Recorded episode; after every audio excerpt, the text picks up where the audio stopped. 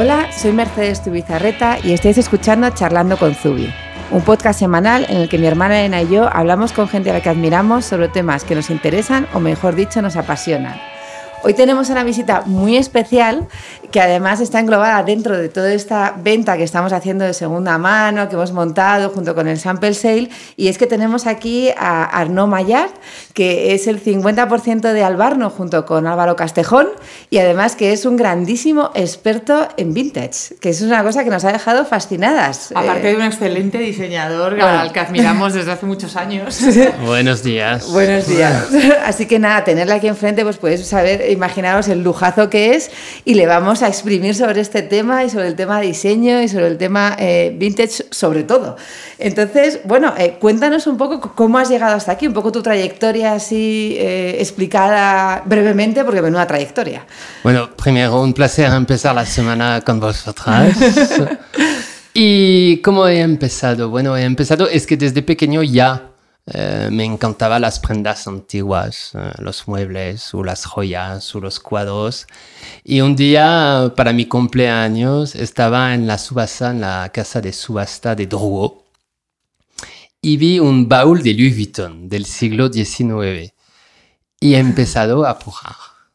Entonces, cuando es tu primera vez, tienes el corazón como el látigo, pom, pom, pom, pom, pom, pom, y te quedas con el baúl. Entonces eh, es como, bueno, ya he hecho mi primera compra y con los años eh, he seguido yendo a las subastas para ver y, y muchos años después, eh, cuando estaba en Madrid, después de trabajar unos meses en una empresa, he decidido montar la tienda Le Faubourg en Madrid, que era una tienda vintage de lujo.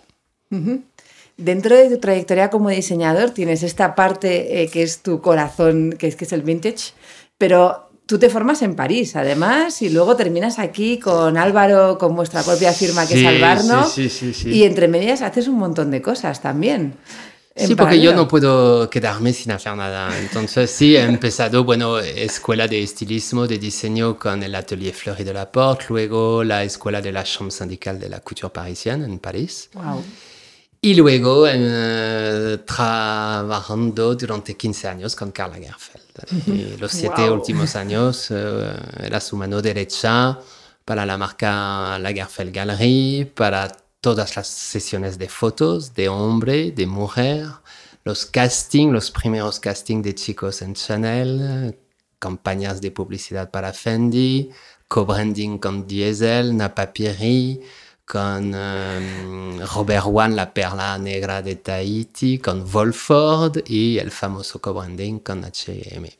Lo recordamos perfectamente. Yo creo que fue el primer eh, co-branding que hizo H&M. Recuerdo perfectamente entrar a ver las cosas y comprar alguna de las cosas hace ya un montón de años. Sí, era en 2004. Fue muy especial. De repente tener a Carla Gelfeld a la altura de a tus manos, la verdad que... O sea, te, te, pasaste siete años sin dormir. No, no, no, no, no. Trabajar con Carl era, eh, es el mejor, mm, ha sido el mejor máster de moda, la mejor escuela. Uh, ha sido una experiencia única, la verdad. Uh, y además cuando te gusta tu trabajo, te da igual trabajar por la noche, el sábado, el domingo. Además, el equipo era un equipo formado solo con gente. Había una chica libanesa, americana, una de Caracas, dos de Estocolmo, Álvaro de Pamplona, una de Madrid. Era un, un equipo internacional. Yo era el único francés. Y Carl me decía, no lo entiendo, en Chanel hay solo gente de París, en Fendi hay solo gente de Roma y aquí estamos con una mezcla, la modelo era americana, la modelo de prueba, y era una época, mm, yo pienso que vivíamos la moda sin pensar demasiado, vivíamos el día a día, era todo alegría, era, era muchísimo trabajo, estábamos todos los días a tope, pero estar en contacto al día a día con los talleres, con esta gente, ¿cómo puedes, uh, qué puedes pedir más? Nada. Nada. Entonces, uh, eso, y luego Madrid, y, y, luego montar uh, con Álvaro Castejón, que él ha trabajado con Oscar de la Renta en Nueva York, luego con Alexander McQueen entre París y Nueva York y luego en Florencia. Y luego, después de McQueen, en Lagerfeld. Y nos, eh, nos, hemos conocido en Lagerfeld y ha acabado él en Fendi entre Roma y París. Bueno, y ahora toda esa experiencia que tienen, como podéis imaginaros, con los mejores diseñadores del mundo prácticamente, la vuelcan en Albarno. Sí. Y además con, bueno, vuestras novias son espectaculares, pero es que vuestra eh, preta porté es más que preta porté, es casi lujo. Eh, bueno, es que es lujo, realmente, es casi costura. Claro, es que es maravilloso todo lo que hacéis, enhorabuena. ¿eh? Y los desfiles y todo, es que todo además conseguís hacerlo redondo, que a mí es una cosa que me encanta. Cuando una marca en todo lo que hace respira el mismo aire y es, eh, coherente con lo que quiere transmitir, es maravilloso. Y vosotros desde el principio, porque recuerdo vuestro primer desfile perfectamente, eh, ha sido siempre igual. Y eso es una cosa que es súper difícil. Es coherencia, es clave. Eh, es, complicado, es muy complicado además en España, más que en otros países. Pero si tienes una idea, tienes que luchar hasta el último segundo. Entonces, un desfile es una cosa, la colección es otra cosa, pero el packaging, el ambiente, eh, la luz, la música, el casting, nosotros, yo me acuerdo también perfectamente del primer desfile y ahora estamos con, preparando otro desfile que no tiene nada que ver, pero cuidamos los detalles. Yo pienso que es fundamental si cuidas el acabado de una prenda, tienes que cuidar los, los detalles de un desfile, de un montaje, de una colección, de una presentación, de una invitación. Uh, hace muy poco, en, en, octubre, para celebrar los 90 años de Mickey, hemos mandado una invitación muy especial y solo con esto la gente te contesta, porque dice, esta invitación la guardo. Entonces, es un detalle, nosotros acordamos mucha importancia a esto. Yo creo que se, es que se percibe, se percibe. O sea, cuando de verdad hay mucho esfuerzo detrás, coherencia y, eso, y, detalle, al final, efectivamente, la gente te responde, tu cliente y lo que comunicas. Y es importante.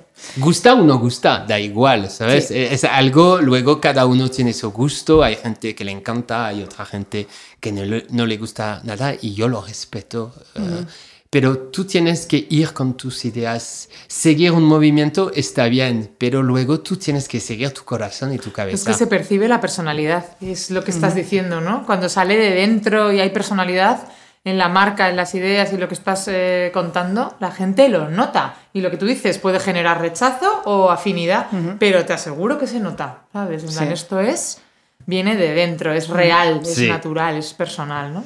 Y el vintage es una ropa que realmente está hecha de detalles, porque es una cosa que no podemos, la mayor parte de la ropa que hay ahora en nuestros percheros no aguantan un estudio de detalle no, aguantan. El, vintage, ¿cómo decírtelo? Yo cuando ¿Qué es el vintage? vintage? Pero el vintage, el vintage, cuando hablamos del vintage, es de los años, ha empezado en los años 80 el vintage. Mm. Ah, hablando de la vendimia, de, de un vino milésima, ¿se dice milésima? ¿Sí? Milésime, sí. Milésime, milésime, como en francés.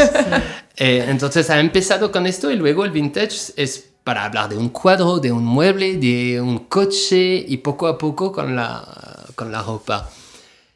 El vintage es todo lo que hay antes de los años 80. Entonces, ahora no puedes decir una prenda de los años finales de los 90 es vintage. No, no es vintage.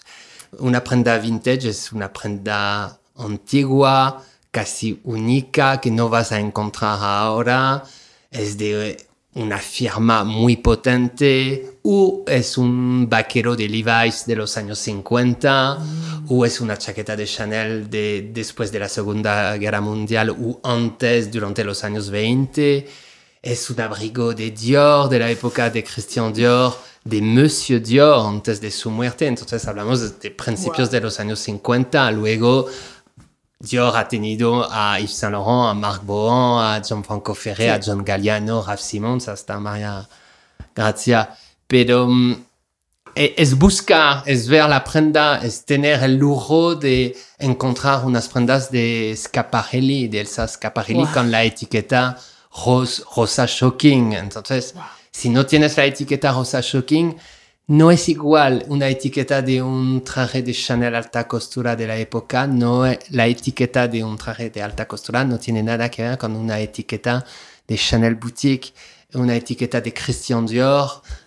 de Yves Saint Laurent o de Valentino o de Madame Vionnet, Madeleine Vionnet, no tiene nada que ver con lo de ahora. Ahora yo pienso que la gente está hablando de vintage, pero es el 95% para mí, un 9% es segunda mano, no es sí. vintage.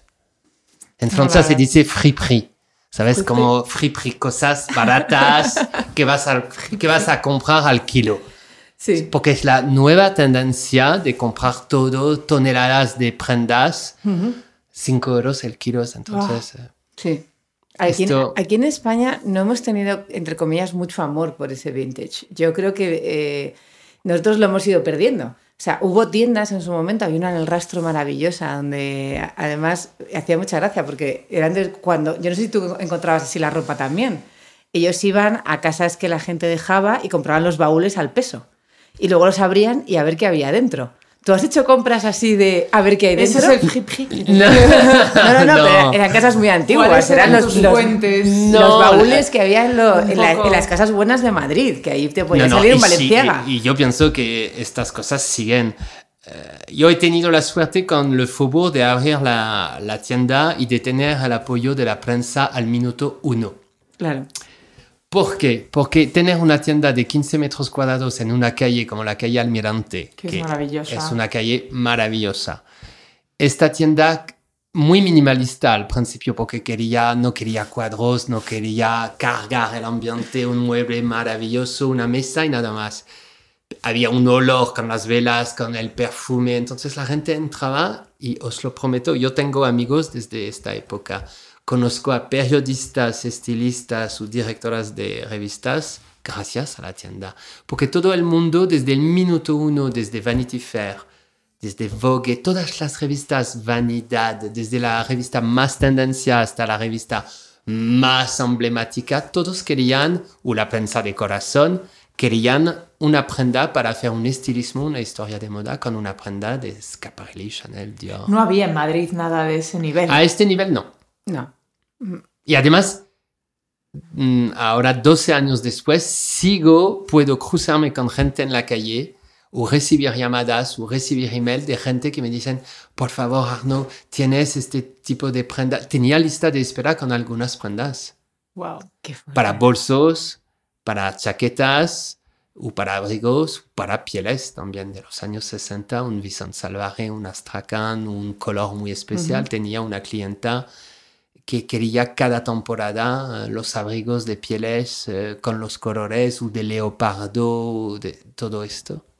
¿Y toda, Sí. ¿Y toda esta ropa dónde la encontrabas? Porque era, claro, La- la no, encon- no- no era internet. O sea, no No, entrabas. eh, nunca, nunca he entrado en internet, nunca, porque no tenía tiempo para mirar. Primero, eh, iba a las subastas en París. Álvaro me ayudaba mucho mirando las prendas.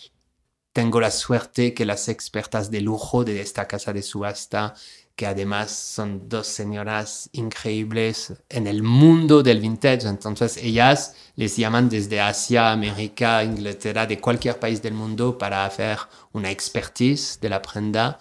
Entonces he tenido la suerte de ir a una subasta, de ver la exposición solo antes Wow, de abrir las puertas al público. Algunas veces estaba con Aselina Laya, estábamos los dos sin un ruido en esta sala con mil prendas y mirábamos, él empezaba por un lado y yo miraba y decía voy a empezar por el otro lado. y luego, bueno, eh, o compraba en directo o compraba al teléfono. Wow. Me llamaban desde París, yo estaba en la tienda en Madrid y, y compraba por teléfono la, cuando podía. Qué emocionante. Sí, era súper divertido. Era un juego para mí. Pero un juego que al final te das cuenta que cada mes estás en toda la prensa, vas a conocer a todo, todos los famosos o las famosas, ¿cómo se puede decir? Porque hay tantos grados de famosos en España. Sí. Famosas de verdad a nivel internacional Sí. hasta famosas nacionales, famosas más de Madrid, eh, gente muy social, gente actrices, cantantes, gente de la televisión. He conocido a todo el mundo en dos años. Qué fuerte. Todo el mundo venía, hasta Penélope Cruz. Wow. Un día ha estado en la tienda. sí, sí. En el almacén, mirando las prendas. Y yo me decían, va a venir Penélope. Y yo decía, sí, sí, claro. Y ha llegado eh, con Y su llegó. hermana y, y fenomenal. Y detalles así, muchísima gente, muchísima Claro. gente. Normal. Y tras la subasta, o sea, ¿cómo luego posicionabas un poco los precios de las prendas? Una cosa, algo que conseguías, una chaqueta de Dior tan icónica, ¿cómo das valor a eso? Bueno, primero el estado. Claro. Manchas, casi ninguna prenda tenía manchas. Cuando estaban descosidas o el foro roto, roto, yo tenía que organizarme con un taller para Restaurarlas. Al final esto es restaurar, no es arreglar. es- Si faltaban botones, no compraba. Eh, si faltaba la etiqueta, tampoco.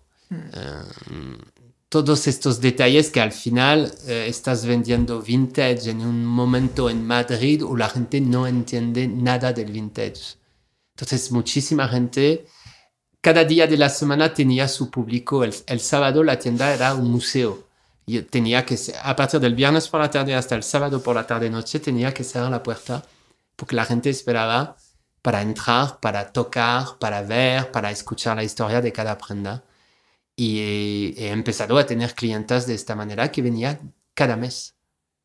Que me decían, ¿qué has recibido este mes? O me llamaban o volvían de la oficina o de un viaje a las 8 de la tarde y me decían, ¿qué hay de nuevo para este invierno? Y yo, este abrigo de Dior de los años 70, esto, esto, esto. Y la gente se iba con 5, 6, 10 Wow. prendas. Al principio era muy duro porque la gente miraba esta tienda y decía ni, ni de coña voy a comprar una prenda de segunda mano porque es eh, un rechazo muy como alegría, como muy higiénico. La gente Sí. me hablaba de esto y yo decía, pero no, os aseguro que... Además, cada, yo mandaba cada prenda en la tintorería o en París o en Madrid. Sí. Somos muy diferentes en España con este tema del vintage frente a otros países. ¿Qué país así del mundo está un poco más avanzado en esto? Bueno, Francia, Francia. Inglaterra. Inglaterra Estados, también. Estados Unidos, Alemania, Italia. Somos España, poco, no. España le ha, poco a poco le ha, cos- le ha costado ah, aceptar el mundo vintage. Yo ahora mismo no sé, no sé, no sé cómo lo veo. No sé si funcionaría tan bien. Está habiendo un poco pro- proliferación de, de más de rent, un poco de, de alquilar vestidos y tal. Eso sí que parece que está tocando y llegando un poco más. Y nosotros venimos ahora de Los Ángeles, donde hemos visto que, bueno... Estuvimos en una o sea, tienda que seguro que la conoces en Los Ángeles. De los- De viendo los- Cameron, el dueño, ¿cómo se, se- llama? No me acuerdo cómo se llama, pero con vestidos de los años 20 que llevaban las actrices. Ah, sí, sí, pero hay muchas, pero la más famosa es uno que se llama Cameron. Él, por ejemplo, ha vendido a todas las actrices del, eh, americanas eh, Sí. y francesas y italianas. eh. Era Pero en Los Ángeles sí. hay un público. Sí, Los No, no, no, no, Ángeles, era maravilloso. y lo que o sea, hemos estábamos visto, sí, y lo que hemos visto es un auge, pero de todo, también de, de marcas un poco mainstream, que ahora lo que tienen dentro es también una sección vintage. No es a lo mejor lo que tú llamas vintage de, de prendas tal, es un poco Sí. segunda mano y tal, un poco mezclada, a lo mejor no es esas décadas de las que hablábamos al principio, pero vemos eh, y- y- y tiendas de Real Real, que es una tienda ahora que está vendiendo también ropa de segunda mano y tal. Vintage con, Sí. con tendencia un poco de, de segunda mano súper, súper, Siempre la tienen verdad, un- avanzada. Un, poquito de vintage, en plan los Vuitton antiguo y cosas así. Y luego lo que sí tienen es eh, la parte esa de la gente que no puede comprarse unos Chanel, pues eh, pueden comprar uno que tiene cinco años. Sí. Entonces siempre, es- eso parece que a lo mejor es la forma en, en la que va a empezar a- la gente a entrar en esto. ¿Y la gente esa ropa de los años 20 la usa? ¿O la colecciona como joyas que son? No, yo, yo he vendido, por ejemplo, vestidos de los años 50, 60, un vestido blanco de la época de Dior para una novia. Claro. ¡Wow! ¡Qué precioso! Luego vestido tipo camisero de gasa de los años 20, 30 y la gente lo ha reformado. Ah, también esta es en segunda vida. Luego las típicas chaquetas de Chanel de alta costura de la época o de los años 80, 90 que las clientas se lo llevaban para ponérselo con un vaquero, unas zapatillas.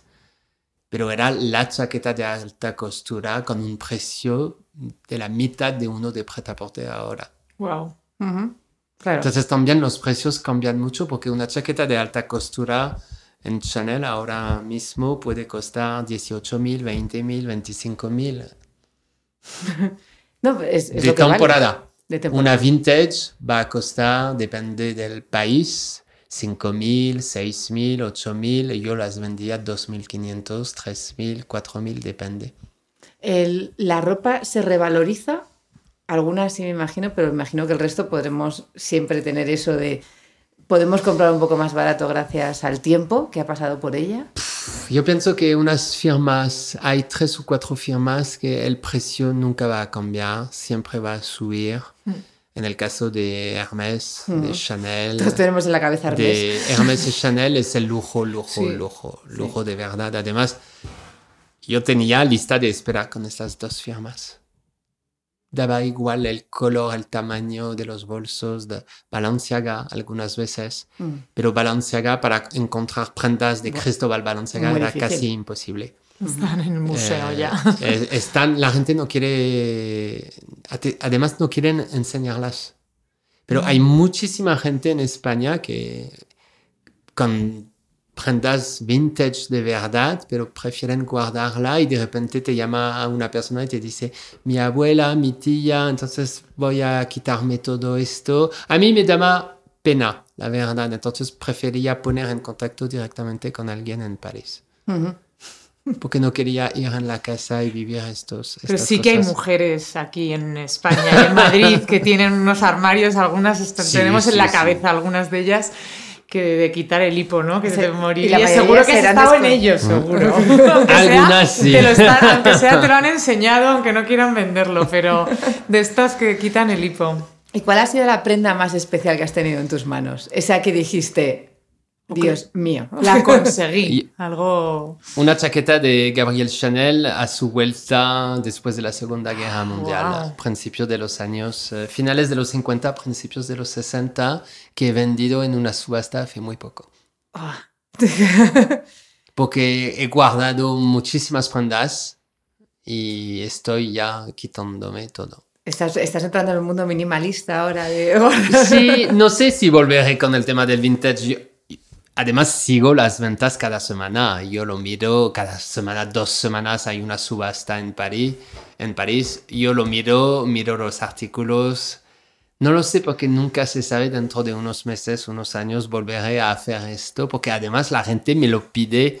Yo de momento no estoy con el chip para montar una, ti- volver a montar una tienda y hacer esto, no, porque es muy esclavo. Mucho. Es, es muchísimo trabajo y además si quieres seguir con el mismo nivel de prendas, hay que trabajar mucho. Una exigencia muy alta. Entonces yo estoy, me siento muy exigente con mí mismo, entonces no quiero des- de- desfraudar, desfraudar a los clientes. Ujú. Y hablando un poco de futuro, que no sabes si eso, si volverás cuando de verdad puedas dedicarte, ¿qué futuro le ves a este negocio un poco en este mundo que estamos hablando más de sostenibilidad, de, ciclo un poco cerrado, de circular la ropa? ¿Crees que va en aumento todo esto? Yo pienso que el vintage está bajando ya a nivel de precio, porque ha tenido su momento en los años 90, finales de 90, años 2000, principios de 2010, los precios han subido de una manera, e- era una locura, pero todo había subido en el mundo de la moda, el vintage también. Ahora mismo, si, si viajas y miras los precios, ha bajado, ha bajado muchísimo porque la generación que compraba vintage ahora, la nueva generación, va a querer comprar segunda mano por tema de lo que está pasando en el mundo, pero va a querer comprarlo con un precio muy barato. Entonces, el vintage, vintage de verdad, se van a quedar muy pocos sitios en el mundo. Y yo pienso que hay que cuidarlo, no se puede tirar a la basura las cosas. Ahora mismo hay muchas firmas en Francia, muchas no, pero hay algunas firmas que recuperan las prendas vintage y van a restaurar la prenda, customizarla para sacar nuevas colecciones una vez al año, no dos veces. ¿Para qué sacar colecciones vintage seis veces al año? No tiene sentido. Mm. Y yo pienso tampoco una colección de ahora. Hay que hablar con los grandes eh, grupos porque yo pienso que son ellos que están un poco poniendo el mundo al revés con estas colecciones cada mes. Totalmente, es lo que dices. o sea, al final el vintage es parte también de la industria. La industria ha bajado precios de manera brutal. Brutal. Brutal, Entonces, brutal, claro, el posicionamiento un poco de compra y lo que buscan las nuevas generaciones está infinitamente más abajo. Si antes al final estabas comprando pues un buen pantalón, una buena chaqueta con un precio, pues vale, pagabas mm, bastante más, pero accedías al vintage. Ahora es que, claro, el nivel de lo que pagas ahora mismo por un pantalón o una camiseta es bajo, es tan bajo, que es que, que Es hay un muy- escalón tan grande hasta lo otro. es muy bajo porque la gente pu- tiene la mentalidad de decir, bueno, ya no lo uso, lo tiro. Pero nosotros en Albarno sabemos que la gente que viene en Albarno es gente que prefiere comprarse una prenda y guardarla. No vienen para comprar 10 o 15 prendas. Eh, si quieren el abrigo, es el abrigo, que lo van a poner el invierno que viene, el siguiente y el siguiente, porque no va a pasar de moda. Estamos nosotros más conscientes de esto y además a nuestro nivel de, de firma, que no es una firma de un grupo, trabajamos con un taller en Madrid, trabajamos con una empresa en Biarritz, en Francia, trabajamos con bordados en París, no trabajamos con Bangladesh, no trabajamos con China. Entonces, solo con eso podemos tener el sello Made in España, Made in France y punto. Porque si quieres trabajar en Portugal, hay que hacer una producción de locura. Si quieres trabajar en Marrakech, hay que hacer una producción de locura. Si quieres trabajar en India, ni te cuento, o en Taiwán o en Filipinas. Entonces, a mí me han ofrecido ir en Filipinas para ver los talleres y yo no quiero ir. Porque no me interesa, no voy a salvar a esta gente porque sé que no voy a poder salvarlo porque hay ya 50 empresas que están trabajando con ellos. Yo no, no considero, Albarno no va a trabajar de esta manera. No, es que no es tu, tu posicionamiento ni tu tal. O sea, nosotras la verdad que compartimos contigo absolutamente lo del Made in Spain, hecho en España, conocer los talleres, tenerlos cerca, hacer producciones más pequeñas poco a poco, ¿sabes? Ir creciendo y aprendiendo con ellos, que creo que es nuestro punto de diferencia. Ya como dices tú, hay muchos grandes grupos haciéndolo muy bien en esos sitios tan Sí. lejanos, con unos volúmenes, y con ellos, vamos, estamos tan años luz de poder competir que no es un poco, un poco nuestra guerra, ¿no? Y las marcas españolas tienen que sentirse, Orgullosas. lo digo como francés, pero tienen que sentirse muy orgullosas de fabricar en España. Es una pena no encontrar tantos talleres o no poder saber dónde hay señoras que fabrican tal o tal producto. Es una pena en Francia, en Italia, por lo menos todo el mundo comparte las direcciones porque es trabajo. Sí. Aquí no se da la dirección porque te quizás vas a tener más competencia. Entonces, Eso es cierto. yo no lo entiendo. No lo entiendo. Pero luego cuando lo consigues, es para siempre. Nosotros hemos empezado con un taller en Madrid y seguimos con el mismo taller para todo. No, yo, yo soy partidaria, ti- tiene que haber una red.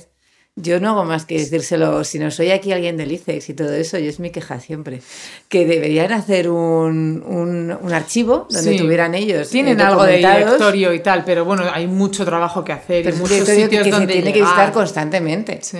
Hay que revisitar, incluso en Castilla-La Mancha, cuando el año pasado hicimos allí un congreso, eh, además, pues hablando de mujeres emprendedoras y todo eso, nos- nosotros y gente relacionada con la artesanía, nosotros reivindicábamos que lo que tienen que hacer es hacer un portal allí y que alguien vaya pueblo por pueblo preguntando, ¿aquí qué se hace? "Ah, Aquí hacen cerámica. Oye, oiga, pues preséntame al que hace cerámica. ¿Y qué es lo que hace? Ir haciendo unas fichas técnicas en las cuales de repente, si yo llego a la Junta de Castilla-La Mancha, que han ganado las elecciones los del PSOE este año además, ayer, y que fueron a las que se lo dijimos, ahora que han ganado lo pueden hacer, mañana llamaré, eh, pues lo que tienen que hacer es eso. Yo les dije que tenían que hacer un proyecto y destinar dinero a ver qué es lo que tienen en su comunidad autónoma y ofrecérnoslo a todos los que diseñamos y hacemos cosas, porque hay talleres de punto, hay talleres de bordados, hay talleres de cestería.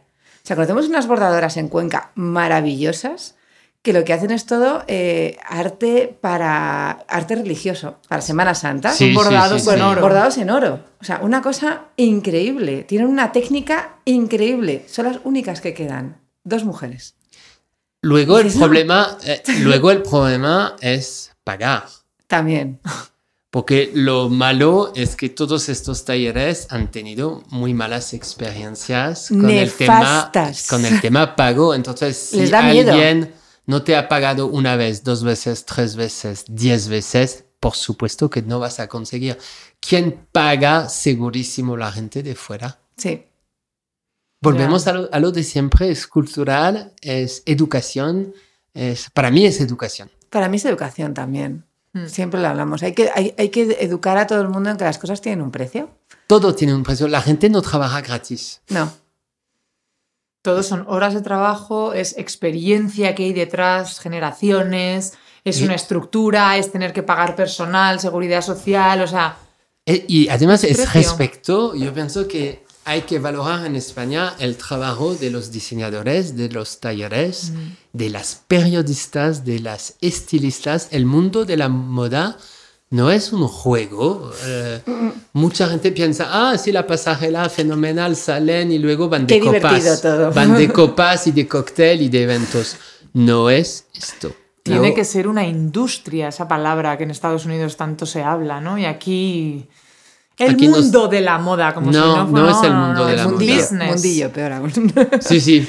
sí, el sí, mundillo eso. de la moda, que es como, pero qué mundillo, si movemos Yo pienso que tenemos que respetarlo y los primeros somos nosotros que tenemos que hablar y decirlo y si no estás de acuerdo no participas en esto y si quieres estar solo por el hecho de desfilar y luego chao bye bye no hay nada cada uno con sus cosas Ya, no, hay que trasladar, contar, y nosotros además en eso somos Sí. muy transparentes, contar y trasladar todo el trabajo y la profesionalidad que hay detrás de una marca de vender un bolso o, o una colección de alta costura, pero...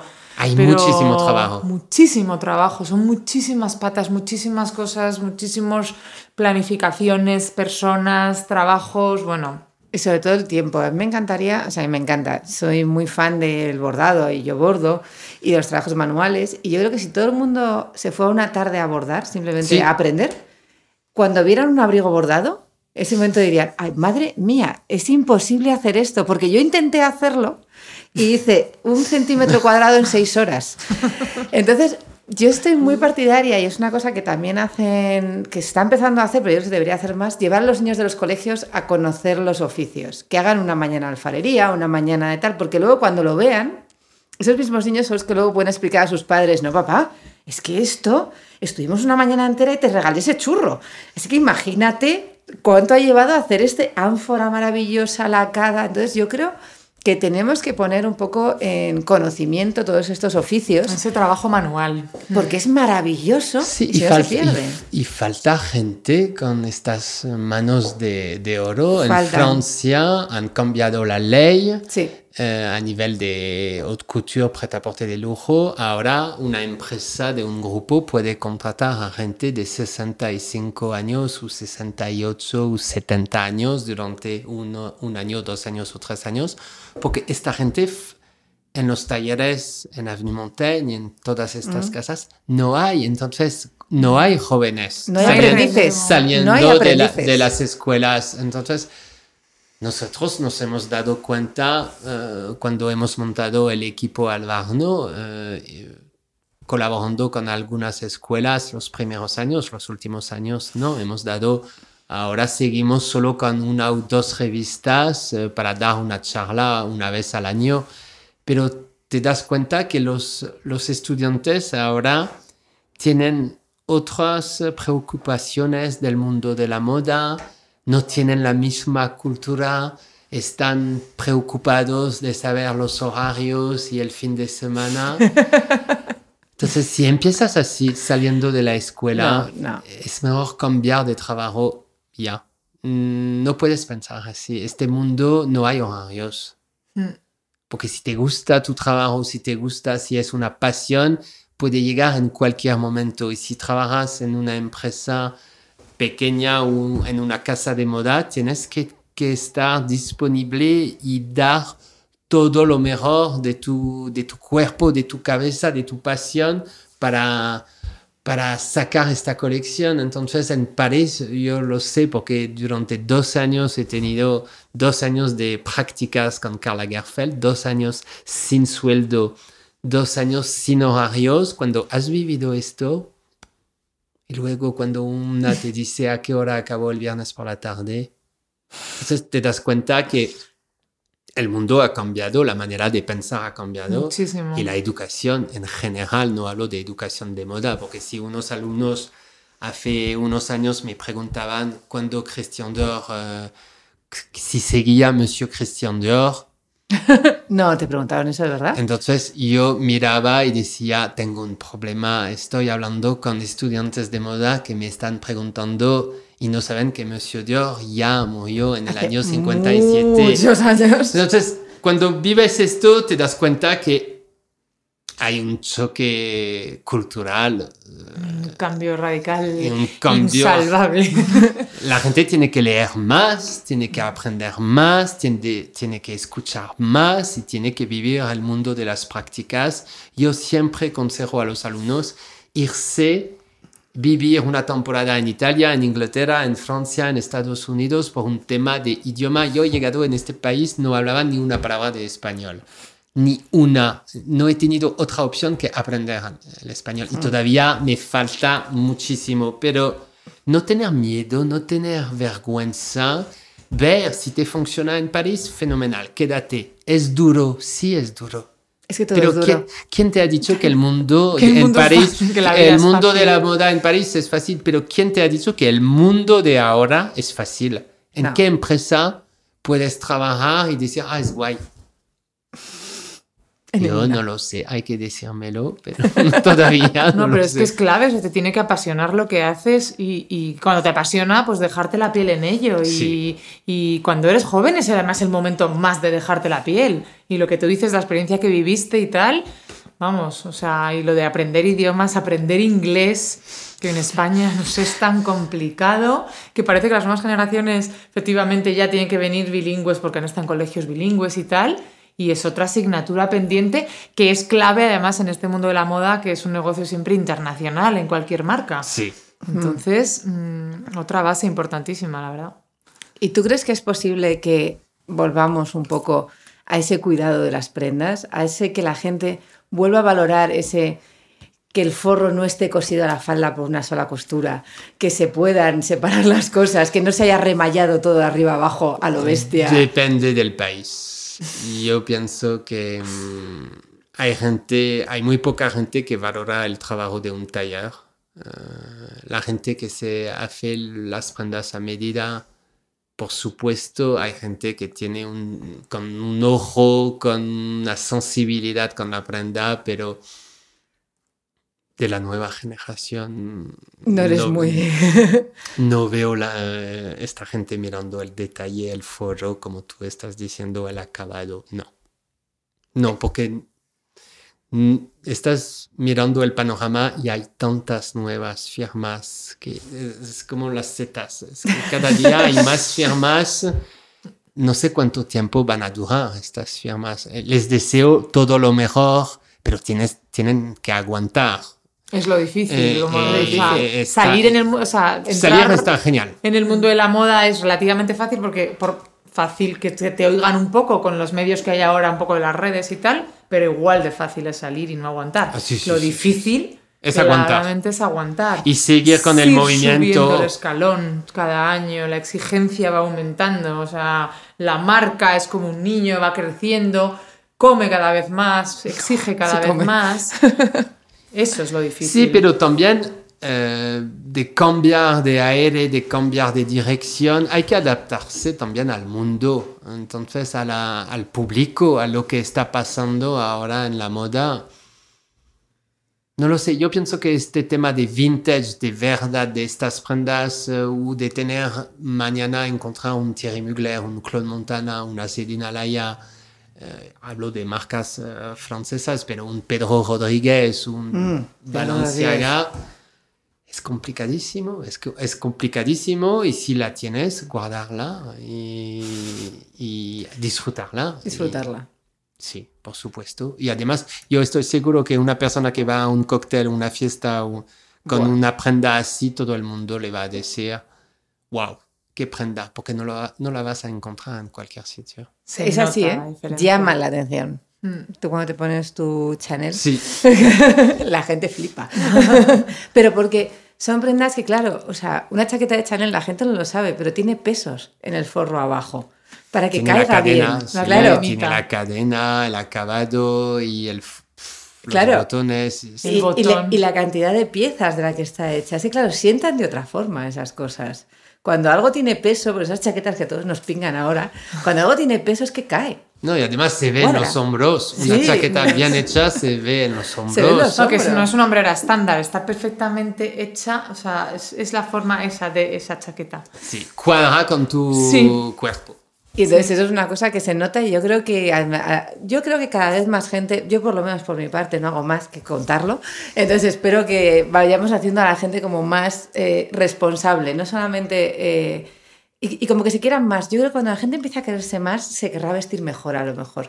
Eso es verdad. Eso es sí, verdad. sí. o sea, Sí, cuando estás más seguras de ti mismo, te puedes comprar una prenda por temporada. Porque estás tan seguro que sabes que es la prenda y te gastas todo el dinero que tienes en esa prenda. Pero tienes que empezar un trabajo con la cabeza antes. sí, sí. de ponerte, porque hay mucha gente con prendas que no tienen nada y tienen una elegancia. Sí. Yo pienso que la elegancia la tienes desde el minuto uno Totalmente. y no te hace falta tener una prenda de 15.000 euros en el cuerpo. Totalmente.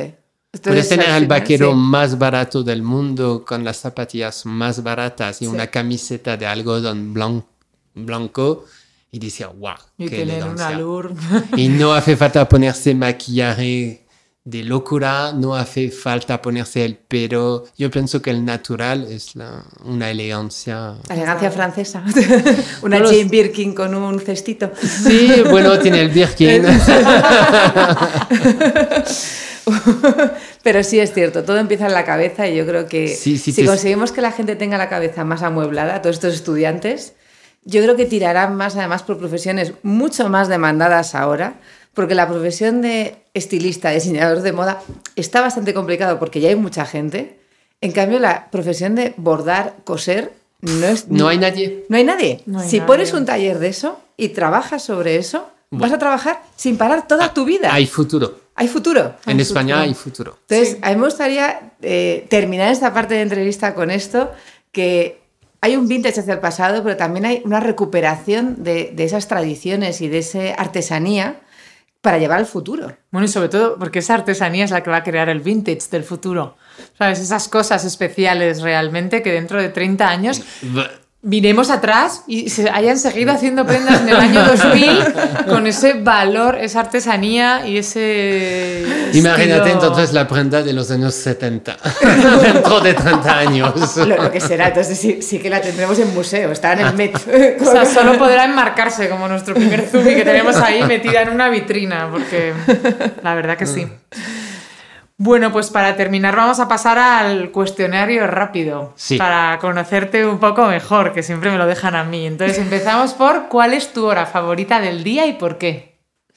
Mi hora favorita del día, yo pienso que es finales de la tarde, principio de la noche, cuando he acabado el día. No sé, la verdad es que me encanta cualquier hora, es que yo vivo el momento, entonces ahora mismo os voy a decir, estoy encantado aquí por la mañana.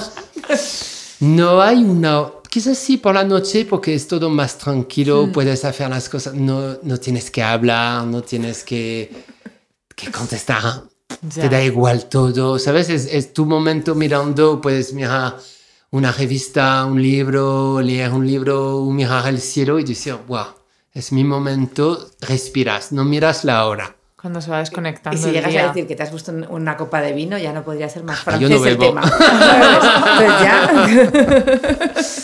Muy bien, muy bien. ¿Alguna palabrota favorita que puedas compartir en español o en francés? ¿Alguna que repitas o no eres muy de Es palabrotas? que no soy de, nada de palabrotas. Bueno, es muy que bien, muy bien. eh, en francés he tenido la suerte y no de tener una educación súper dura. Entonces, cuando he llegado en España he dicho, voy voy a preguntar y voy a aprender las palabras lo, típico, españolas. lo primero que aprendes de otro idioma. ¿no? Y preguntaba y la gente me decía y yo pensaba, qué palabra tan fea. Entonces, algunas veces quería decirlo y no me sale. Bueno, Entonces, me encantaría, pero no me sale. Bueno, Entonces, eh, hay momentos que puedo decir de todo, pero no sale la palabrota fea. Entonces, no sé. No, Perfecto. son, son enfados más light, menos mal. No, no, son enfados muy, muy Pero duros. sin la palabra. La palabra menos mal. Qué bueno. ¿Escuchas podcast? ¿Tienes alguna recomendación? Sí, hay una en Francia de Pauline Grisoli eh, que habla de los... em, la leçon, se llama la lección, que habla de los... eh, cuando una persona tiene un fracaso y tiene que volver y resurgir, se dice así, Resurgir. resurgir con éxito. Mm, me encanta. Y hay hombres y, y señoras que hablan de, de su pasado, de su fracaso y de su nuevo éxito. Es una manera escuchar es- esta cosa con esta, estas palabras, esta voz, con esta energía de decir, lo he pasado tan mal y ahora lo vivo tan bien. Es como, sí, se puede aprender de Te todo. quita los complejos. Entonces, ¿no? eh, de lo negativo tienes que sacar este porcentaje más positivo del negativo y decir, ¿por qué he vivido esto? ¿De qué manera voy a aprender para convertirlo en algo súper positivo? Estupendo. Nos encanta, esto hay que escucharlo. Sí. ¿Qué paisaje te gustaría que fuera un zubi? ¿Algún, ¿Cuál es tu paisaje preferido? El paisaje, a mí tengo un paisaje, un momento, las calles de París me encantan. No, no me extraña. Eh, Con su luz, y, bueno, la luz de Madrid es más especial. Esto es algo Es que... cierto. La Los luz de Madrid... rosas. Sí, no hay, no hay... Esta luz no, la, no, no puedes verla en otro sitio. No. Pero en París, el Jardin du Palais Royal es, Sí. es un sitio que tiene una nostalgia, tiene un pasado, una historia. Estás aquí, olvidas todo, eh, olvidas eh, el presente, estás pensando en el futuro, en el pasado, es todo a la vez. Es como un momento ya, separa el tiempo, te da igual eh, si lluvia, nieve, calor, da igual todo. Ese jardín lo hemos atravesado tantas veces para ir al, al, al carrusel du Louvre, que siempre tenemos el hotel, o bueno, el hotel apartamento por encima, entonces para ir a, a Hanoi, Sí, siempre tenemos que sí, atravesar sí, por sí, ahí, sí, entonces sí, hemos sí. atravesado con nieve, con lluvia, con... Y está o- precioso. Está precioso de, de- Y por luego la las, mañana las pequeñas pronto. tiendas que hay alrededor, que tiene una sombrería sí. preciosa que está allí. Es el antiguo París. Sí, es que está precioso. dentro de algo y sales del jardín y hay un movimiento Sí. de locura, un ruido que en el jardín ya... Ahí te abstraes, es verdad. Maravilloso. Completamente. ¿A quién te gustaría escuchar aquí en Charlando con Zubi? Alguien. ¿Alguien del pasado, alguien muerto o alguien vivo? Bueno, puedes decir alguien muerto. Si está vivo, mejor intentamos traerle. Pero oye, si hay que hacer una ouija aquí para invocar a, a Dior. Estaría No, a mí me encanta hablar con Laura Ponte. Me Ay, encanta porque Laura es una persona que tiene un nivel de imaginación, una manera de hablar del presente, una energía, una... Es, es- para mí es una artista, es Oh, alguien nos que, que es una modelo que ha hecho, que ha trabajado muy poco, pero que ha hecho todo, todo, todo a nivel internacional. Todas las portadas, las firmas de la época querían tener a Laura en su casting.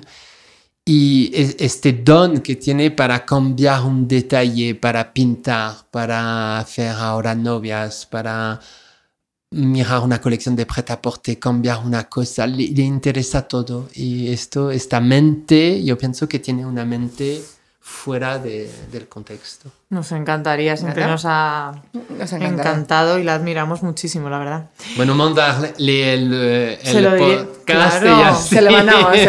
Será la carta de presentación. Nuestro amigo, ¿no? Nos ha recomendado. Y por último, una frase que te inspire y que siempre la tengas ahí en tu trabajo, en tu vida. ¿Tienes algún mantra así? Bueno, sí. Hay una desde hace muchos años es la libertad es la que conquistas, no la que te acuerdan. Mm, qué bonita. Al final es trabajar muy duro.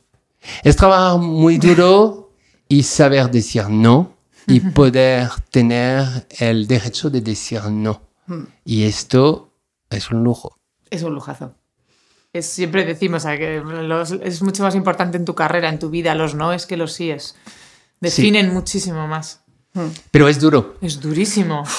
Decir no a mí me cuesta. Es durísimo. Pero Pero- hay que aprender Sí. y hay que ejercitarlo día a día. al día a día y decir no, no estoy de acuerdo, porque no te cuesta nada. Ya. Eh, Y el, y el políticamente correcto a mí no me gusta. No. A nosotros tampoco.